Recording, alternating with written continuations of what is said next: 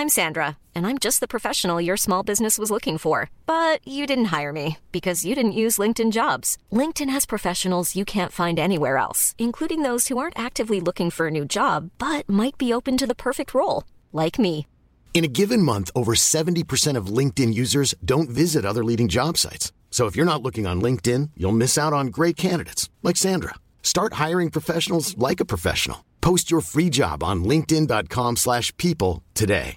Ready to pop the question? The jewelers at BlueNile.com have got sparkle down to a science with beautiful lab-grown diamonds worthy of your most brilliant moments. Their lab-grown diamonds are independently graded and guaranteed identical to natural diamonds, and they're ready to ship to your door. Go to BlueNile.com and use promo code LISTEN to get $50 off your purchase of $500 or more. That's code LISTEN at BlueNile.com for $50 off. BlueNile.com code LISTEN.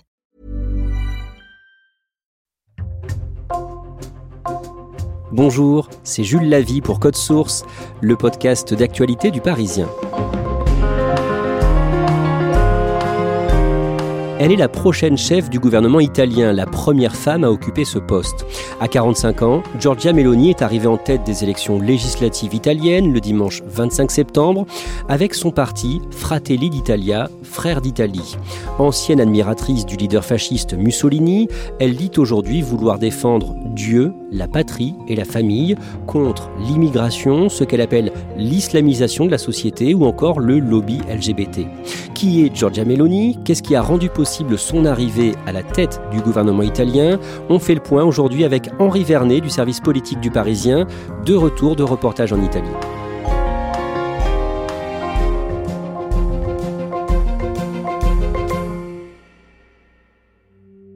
Henri Vernet, vous avez passé toute la semaine précédant les législatives italiennes en Italie en reportage pour le Parisien. Et le 23 septembre, vous êtes dans le nord, à Predapio, la ville de naissance de Benito Mussolini. Qu'est-ce que vous voyez sur place? Je vois une bourgade qui est un petit peu la cité modèle du parti fasciste parce que justement le Duce Benito Mussolini y était né et quand il est arrivé au pouvoir, il a voulu faire de ce village qui était vraiment une zone très pauvre d'Émilie-Romagne une vitrine pour la propagande fasciste. Donc quand on arrive, on voit une bourgade avec des immeubles très alignés, vous savez c'est assez géométrique et puis surtout c'est démesuré. Il y a là-bas la maison du fascisme, une grande demeure qui est aujourd'hui un petit peu à l'abandon et une basilique qui en réalité pour ce village de 6000 habitants est aussi grande que le Duomo, c'est-à-dire la cathédrale de la grande ville voisine de Forlì, sauf que là, c'est pour 100 000 habitants. Est-ce qu'il y a des boutiques où on peut acheter des, souvenirs avec euh, l'image du Mussolini et est-ce qu'il y a des nostalgiques du fascisme? Oui, bien sûr, et ça, c'est le côté sulfureux de cette petite ville. Près d'Apio, c'est à la fois un côté historique, un musée Mussolini à ciel ouvert, comme dit l'Office du tourisme local, c'est aussi le lieu de rendez-vous des nostalgiques, mais parfois des pires nostalgiques, c'est-à-dire des skinheads, des néo-nazis, qui viennent faire le salut romain devant les vestiges, les reliques de Mussolini, puisqu'il y a là-bas plusieurs éléments symboliques qui sont le tombeau de Mussolini, il y a sa maison natale, et il y a aussi des boutiques où on vend toutes sortes d'uniformes, d'affiches à la gloire euh, du fascisme, mais également des mugs, des services à café avec euh, de l'iconographie nazie, c'est-à-dire des mugs avec des portraits de Hitler, avec des insignes de la division Charlemagne, enfin tout ça est totalement abject. À tort ou à raison, Giorgia Meloni est présentée comme héritière du fascisme. C'était quoi le fascisme? C'est un régime totalitaire qui a été mis en place par Benito Mussolini entre 1922 jusqu'à 1943, la chute de euh, Benito Mussolini, mais protégé par son alliance avec l'Allemagne nazie, il a fondé sous le régime d'une république fantoche qui a duré un peu moins de deux ans dans le nord de l'Italie. Donc la véritable chute du fascisme, ce sera 1945 à la fin de la guerre. C'est un régime dictatorial, ça veut dire parti unique, ça veut dire euh, évidemment les atteintes et restrictions les plus terribles aux différentes libertés publiques individuelles, syndicats uniques, enfin c'est vraiment le régime totalitaire comme on le connaît. Et puis donc, à partir de la fin des années 30, l'alliance avec Hitler, les lois anti-juives, l'entrée dans la guerre est un régime tout à fait euh, ignominieux qui va être combattu par les Alliés.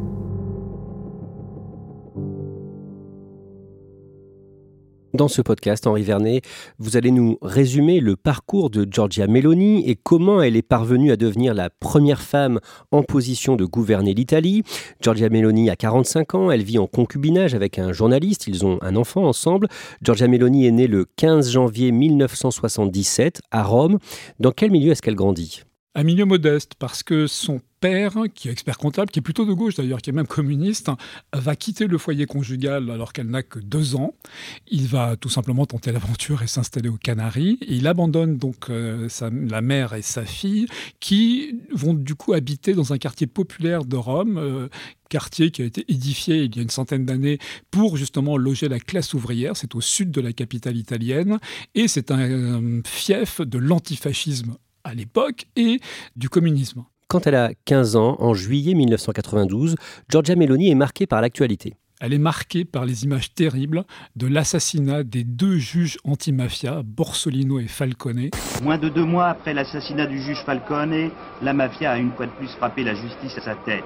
Les images sont presque les mêmes. Cette fois, c'est une voiture piégée qui est venue percuter en milieu d'après-midi la voiture du juge Paolo Borsellino et son escorte devant l'immeuble où résidait le magistrat dans la banlieue de Palerme quand elle voit ça, eh bien immédiatement, elle se dit qu'il faut remettre de l'ordre dans ce pays. Elle est adolescente. Qu'est-ce qu'elle fait? Elle téléphone au siège du MSI. Le MSI, c'est le Mouvement social italien. C'est le parti qui a été fondé, y compris par d'anciens dignitaires du régime fasciste, et qui revendique tout simplement son côté post-fasciste. On est dans l'immédiat après-guerre. Il reprend les symboles euh, mussoliniens avec la flamme tricolore, avec tout cela sur un socle qui serait censé représenter le tombeau de Mussolini, et il est ouvertement parti d'extrême droite, cultivant cette nostalgie, parce que pour beaucoup d'Italiens, le fascisme, il y a un petit peu deux époques. Il y a l'époque où l'Italie, en quelque sorte, était lancée dans des grands travaux, était un pays qui se développait sur le plan économique, mais il y a évidemment la période beaucoup plus noire que nous avons décrite tout à l'heure. Giorgia Meloni, d'un mot, on sait pourquoi elle va vers ce parti? Parce que pour elle, à l'époque, c'est le parti de l'ordre, c'est le parti de l'autorité, c'est-à-dire c'est celui qui serait apte à lutter contre la mafia, et puis l'espèce de rhétorique, l'espèce de théâtralité des mouvements fascistes peut attirer les jeunes. Et donc, c'est ça qui attire Giorgia Meloni, le côté assez radical quand elle est adolescente. En 1995, le MSI devient l'Alliance nationale. Le leader du mouvement Gianfranco Fini lui confie des responsabilités. Giorgia Meloni devient responsable de l'action étudiante du parti. En 1996, quand elle a 19 ans, un reportage d'une télé française, France 3, la montre militer pour son parti sur le terrain. C'est une très jeune fille, presque une adolescente, un peu gothique parce qu'elle est tout habillée de noir, avec un blouson de cuir, avec un gros médaillon sur la poitrine. Et on voit quelqu'un qui distribue des tracts, qui encadre des militants, une quarantaine de jeunes garçons. En plus, elle est quasiment la seule fille là-dedans. Et surtout, elle ne le cache pas, elle le revendique, elle est très fasciste. Georgia a 19 ans, elle milite depuis deux ans. D'abord dans son lycée, où elle rejoint une coordination d'étudiants de droite. Elle distribue des tracts et manifeste contre la gauche. Aujourd'hui, ses références politiques sont celles de l'Italie fasciste. Giorgia ne s'en cache pas. Moi, je crois que, Mussolini, c'était un, bon politicien. C'est-à-dire que, tout ce qu'il a fait, il a fait pour l'Italie. Et on ne le trouve pas ça dans les politiciens qu'on a eus dans les dernières 50 ans. En 1998, à 21 ans, elle se fait élire conseillère de la province de Rome. En 2006, elle fait son entrée à la Chambre des députés, l'équivalent de l'Assemblée nationale. Elle a 29 ans à ce moment-là et elle est la plus jeune députée de cette législature. Deux ans plus tard, en 2008, à 31 ans, elle devient ministre sous Berlusconi. Oui, parce que Berlusconi a fait alliance avec Gianfranco Fini, donc avec le chef de l'extrême droite de l'Alliance nationale, qui voulait en quelque sorte euh, redorer un petit peu cette image, euh, l'adoucir, presque dédiaboliser comme on ne disait pas encore. Et donc tous les deux croient beaucoup en Giorgia Meloni parce que euh, par sa jeunesse, son charisme, et puis il faut le dire aussi, c'est un monde de machistes, le monde politique italien. elle est blonde, elle a de la grâce, elle sait y faire, elle est très punchy. C'est souvent elle qui est envoyée sur les plateaux des télévisions parce qu'elle a le sens de la formule choc. Par exemple, elle y va pour dénoncer le caractère factieux des livres, des manuels scolaires qu'elle trouve complètement soumis à la gauche. En 2012, Giorgia Meloni quitte la coalition de Silvio Berlusconi et fonde son propre parti, les Frères d'Italie, Fratelli d'Italia. Décrivez-nous le logo de ce parti.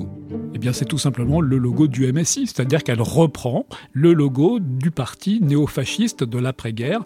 Ça veut dire qu'elle assume complètement cet héritage. C'est un héritage mussolinien. On le voit d'ailleurs même dans ses slogans, quand elle insiste beaucoup sur Dieu, la patrie, la famille, c'était typiquement la doctrine du fascisme. Aux européennes de 2014, son parti rassemble moins de 4% des voix. En 2016, elle échoue à se faire élire à la mairie de Rome, elle termine troisième. Aux législatives de 2018, son petit parti termine là encore aux environs des 4%. Mais Frères d'Italie, Fratelli d'Italia, progresse aux européennes de mai 2019, près de 6,5% des suffrages. Et Giorgia Meloni préside un groupe d'eurodéputés. Quelques mois plus tard, le samedi 19 octobre 2019, alors que toute la droite italienne est réunie à Rome, place San Giovanni, elle prononce un discours qui marque l'assistance. Oui, parce qu'elle affirme ses convictions, elle est tout sauf politiquement correcte et donc elle se met à clamer Je suis Georgia. Je suis une femme, je suis une mère, je suis italienne. Je suis une chrétienne et vous ne me le retirerez pas. Pourquoi dit-elle ça? Parce que tout simplement, elle, dénonce ce qu'elle considère comme le danger de l'islamisation qui vient bousculer l'identité de l'Italie. Et ça, c'est vraiment son dogme principal en tant que candidate pour son parti. En quelque sorte, elle est de ce côté-là assez proche d'un Éric Zemmour en France quand il parle de grands remplacements. Elle partage les mêmes convictions. Début 2021, l'Italie traverse une crise politique dont elle a l'habitude. Henri Vernet, l'Italie a un système parlementaire où il faut tout le temps euh, faire des compromis, créer des coalitions. Et c'était une volonté suite à la guerre? Oui, c'était surtout pour éviter l'aventurisme d'un parti et surtout d'un homme, en gros éviter la reproduction d'une dictature à la Mussolini. Donc euh, il y a un Parlement qui est puissant, un président de la République qui est vraiment là pour inaugurer les chrysanthèmes et un gouvernement. Mais ce gouvernement est dans les mains du Parlement et c'est vrai que les partis ben, changent souvent de position par rapport à l'action gouvernementale. Et puis, facteur d'instabilité encore plus grande, quand vous êtes un député italien, vous pouvez changer d'étiquette en cours de législature, ce qui évidemment ne simplifie pas les choses. Et donc, on arrive à ce qu'on appelle, vous savez, on parle souvent de l'art de des combinazioni, c'est-à-dire les combinaisons, les arrangements, parfois improbables, entre partis, pour soutenir à un moment donné tel ou tel chef de gouvernement pour mieux le lâcher dans les semaines qui suivront. Fin janvier 2021, le président du Conseil, Giuseppe Conte, du mouvement 5 étoiles, voit sa coalition exploser. Il est obligé de démissionner. Et en février, le président de la République choisit Mario Draghi pour le remplacer. Mario Draghi, l'ancien patron de la Banque centrale européenne, qui forme à ce moment-là un gouvernement d'union nationale avec tout le monde, mais Giorgia Meloni, elle, décide de rester dans l'opposition. Oui, parce qu'elle ne veut pas participer à un gouvernement qu'elle estime un gouvernement de technocrates et surtout un gouvernement dans la main de Bruxelles. Mario Draghi est l'ancien patron de la Banque centrale européenne. Il est donc très en phase avec ses pairs européens et avec Bruxelles. Mais c'est un gouvernement qui va mettre en œuvre des réformes difficiles pour pouvoir bénéficier du plan d'aide massif post-Covid européen. Vous savez, ce sont ces dizaines, voire centaines de milliards qui ont été attribués aux différents pays. L'Italie est le premier bénéficiaire. Meloni, elle a compris ça. Et contrairement à son rival Salvini, à l'intérieur de la famille d'extrême droite, eh bien, elle refuse d'entrer dans ce gouvernement. Elle est la seule à camper dans l'opposition. Et ça, c'est un calcul payant? Oui, c'est un calcul payant parce qu'elle compte récupérer les voix de tous ceux qui seront déçus par euh, la collaboration de Salvini, donc de la Ligue, avec ce gouvernement, par l'entrée également, la participation à ce gouvernement des 5 étoiles, bref, de ces partis anti-système qui finalement rentrent dans le système. Eh bien, les Italiens, l'électorat ne les suit plus et ils se déplacent de l'un à l'autre. Il faut dire que l'électorat italien est extrêmement volatile. Il se déplace comme ça quasiment à chaque scrutin. Matteo Salvini, c'est l'autre figure d'extrême droite dont on parlait euh, beaucoup jusqu'ici, le leader euh, de la Ligue, l'ancienne Ligue du Nord. Pourquoi il s'essouffle à ce moment-là? Justement parce que lui a beaucoup changé, il est au point de passer pour un opportuniste. Il est passé d'un gouvernement donc avec les 5 étoiles à un gouvernement avec Mario Draghi. Et puis Matteo Salvini, malgré tout, son côté extrémiste a lassé les Italiens. Il est finalement considéré lui comme plus à l'extrême droite qu'une Giorgia Meloni. Il imite par exemple Mussolini dans son comportement, sa façon de se revêtir d'un uniforme de policier, sa façon de parader torse nu, un peu comme le Duce faisait, sa façon parfois même de parler au balcon sur lesquels Mussolini parlait ce qui passe mal également, c'est son soutien total à Poutine, y compris après l'invasion de l'Ukraine. Donc euh, les Italiens se lassent de quelqu'un qui pourrait, par son extrémisme, finir par isoler le pays. Giorgia Meloni, elle, elle est clairement aux côtés des Ukrainiens? Elle a tout de suite affirmé son soutien à l'Ukraine après l'invasion. Elle a aussi affirmé euh, son appui aux politiques de livraison d'armes à l'Ukraine. Et elle a réaffirmé l'appartenance totale, l'adhésion totale du pays, si elle en prenait les rênes, à l'OTAN, c'est-à-dire à l'organisation militaire sous l'égide des États-Unis. Par rapport au leader de la Ligue, Matteo Salvini, elle semble moins extrême, mais pourtant elle réaffirme régulièrement ses positions sur plusieurs sujets. Par exemple, au mois de juin, à Marbella, en Espagne, invitée au congrès du parti d'extrême droite espagnol Vox, elle affirme clairement ses positions. Oui, sur les thèmes qui sont au cœur de son ADN, c'est-à-dire euh, la défense de la famille telle qu'elle la conçoit, la croisade contre l'islam et le rejet des immigrés. Et donc ce jour-là, elle dit oui à la famille naturelle, non au lobby LGBT. Sí a la familia natural. No a los lobby LGBT. Oui à l'identité sexuelle, non à l'idéologie du genre. Sí a la identidad sexual. No a la ideología de género. Sí a la cultura de la vida. No al abismo de la muerte. Oui à la culture de la vie, non à celle de la mort. Oui aux valeurs universelles chrétiennes, non à la violence islamiste. Oui aux frontières sûres, non à l'immigration massive. Oui au travail honnête, non à la grande finance internationale. No a las grandes finanzas internacionales. Oui à la souveraineté du peuple, non à la bureaucratie de Bruxelles. No a las burócratas de Bruselas. A nuestra civilización. On voit bien, c'est une déclaration enflammée avec des caractères évidemment anti-islam, un petit peu antisémite également. On est dans un discours que n'aurait pas renié un Mussolini en campagne. Au mois de juillet, nouvelle crise politique en Italie. Le mouvement 5 étoiles refuse un vote de confiance. Mario Draghi démissionne et des élections législatives anticipées sont donc annoncées pour le 25 septembre. Henri Vernet, à ce moment-là, Giorgia Meloni choisit quelle stratégie? Elle choisit très clairement la dédiabolisation, le lissage de son image. C'est-à-dire que le meeting que l'on vient d'évoquer en Espagne, eh bien, elle comprend, et ses stratèges lui fait comprendre, c'est surtout ce qu'il ne faut plus entendre. Parce que quand elle a dit ça en Espagne, elle ne pensait pas que la crise politique surviendrait et que donc elle serait éventuellement en position de briguer le pouvoir. Donc là, elle fait un virage sur l'aile et elle va s'efforcer, en tout cas c'est ce qu'elle promet, de modérer son ton et son image pour faire plus première ministrable. Et elle va faire une alliance avec le mouvement Forza Italia de Silvio Berlusconi et avec la Ligue de Matteo Salvini. Tous les trois rejettent l'étiquette d'extrême droite. Ils se présentent comme une coalition de centre droit. Henri Vernet, concrètement, sur quel thème fait campagne Giorgia Meloni? Elle parle beaucoup de la famille, elle parle beaucoup d'économie, parce que ça, c'est un thème, par exemple, qui est cher à Berlusconi et aux Italiens. Le moins d'impôts, moins de taxes, un État qui soit moins présent. Et surtout, elle insiste beaucoup sur les thèmes de restauration de l'image de l'Italie, retrouver la souveraineté de l'Italie en expliquant qu'elle est bradée par les politiques qui sont actuellement au pouvoir au profit de Bruxelles.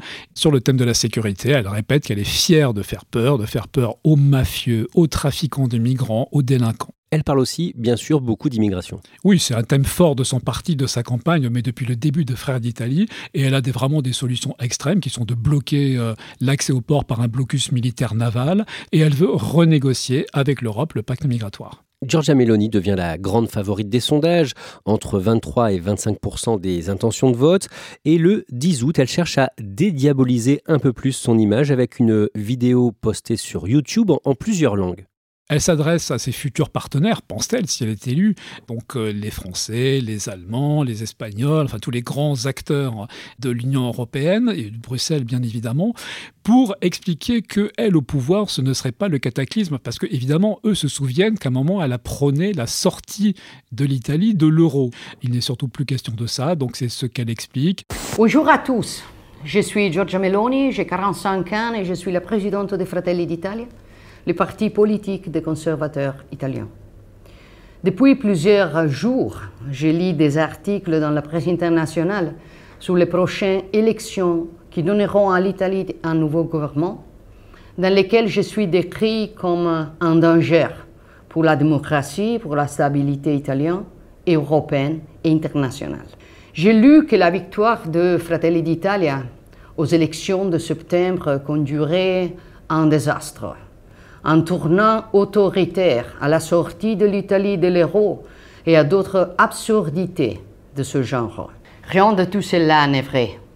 Mais je sais très bien que ces articles sont inspirés par les puissants circuits médiatiques de la gauche. Elle a bien compris en réalité que l'Italie, qui est très endettée, qui va mal économiquement, a besoin de la manne financière et que donc, en quelque sorte, les réformes, tout ce qui a été entamé par Mario Draghi, eh bien, il faudra le continuer. Vous, Henri Vernet, dans la dernière ligne droite, à l'approche des législatives, vous êtes donc en reportage en Italie et à la veille du scrutin, le samedi 24 septembre, vous êtes à Rome, dans le quartier Garbatella, ce bastion de gauche où elle a grandi, et vous voyez des électeurs de gauche inquiets.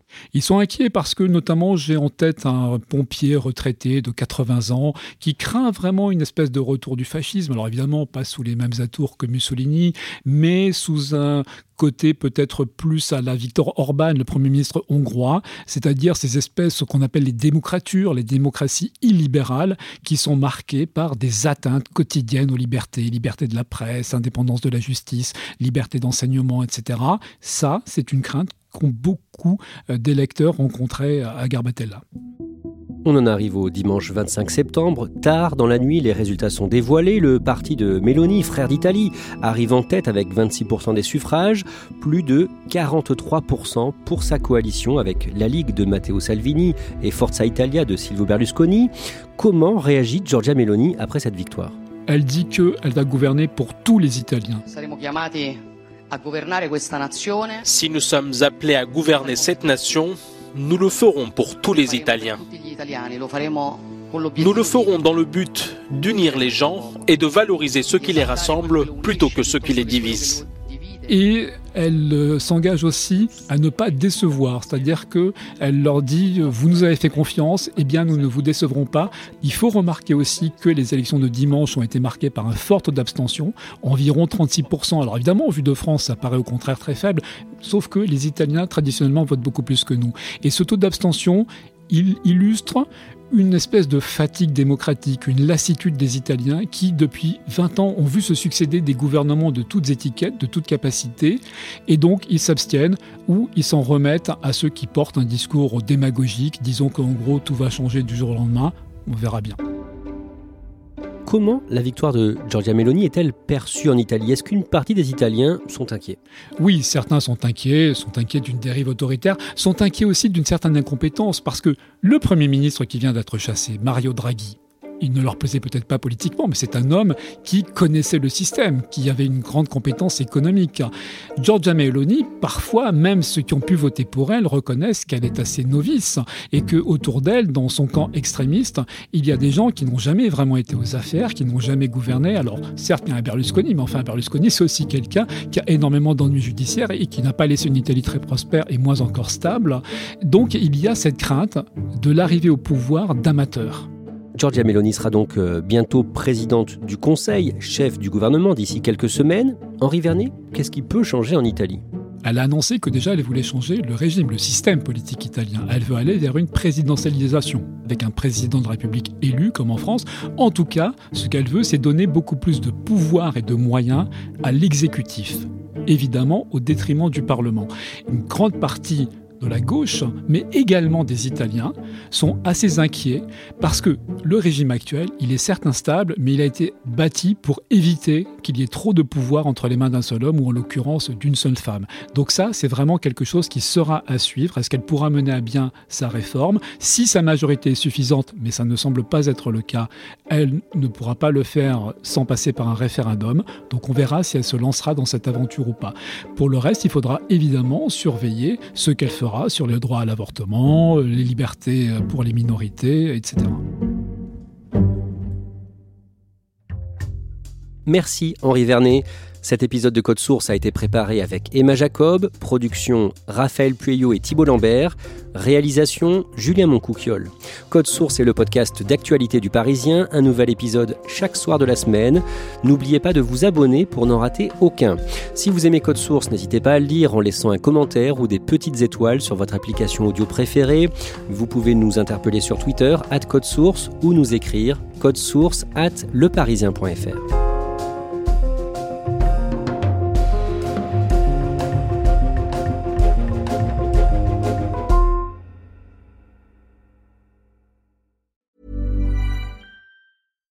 When you make decisions for your company, you look for the no-brainers. And if you have a lot of mailing to do, stamps.com is the ultimate no-brainer. It streamlines your processes to make your business more efficient, which makes you less busy. Mail checks, invoices, legal documents, and everything you need to keep your business running with stamps.com. Seamlessly connect with every major marketplace and shopping cart. Schedule package pickups and see your cheapest and fastest shipping options from different carriers with rates up to 89% off USPS and UPS rates. And with the stamps.com mobile app, you can take care of mailing and shipping wherever you are. Make the same no-brainer decision as over 1 million other businesses with stamps.com. Sign up with code program for a 4-week trial plus free postage and a free digital scale. No long-term commitments or contracts. That's stamps.com. Code program. Want truly hydrated skin? Meet Osea's Body Care Breakthrough Hyaluronic Body Serum. It's clinically proven to increase hydration by 161%. It's lightweight, fast absorbing, and delivers 24 hours of hydration for silky smooth skin without any sticky afterfeel. Treat your skin to clean vegan skincare from Osea. Get 10% off your first order with code SUMMER at OseaMalibu.com. That's O S E A Malibu.com code SUMMER.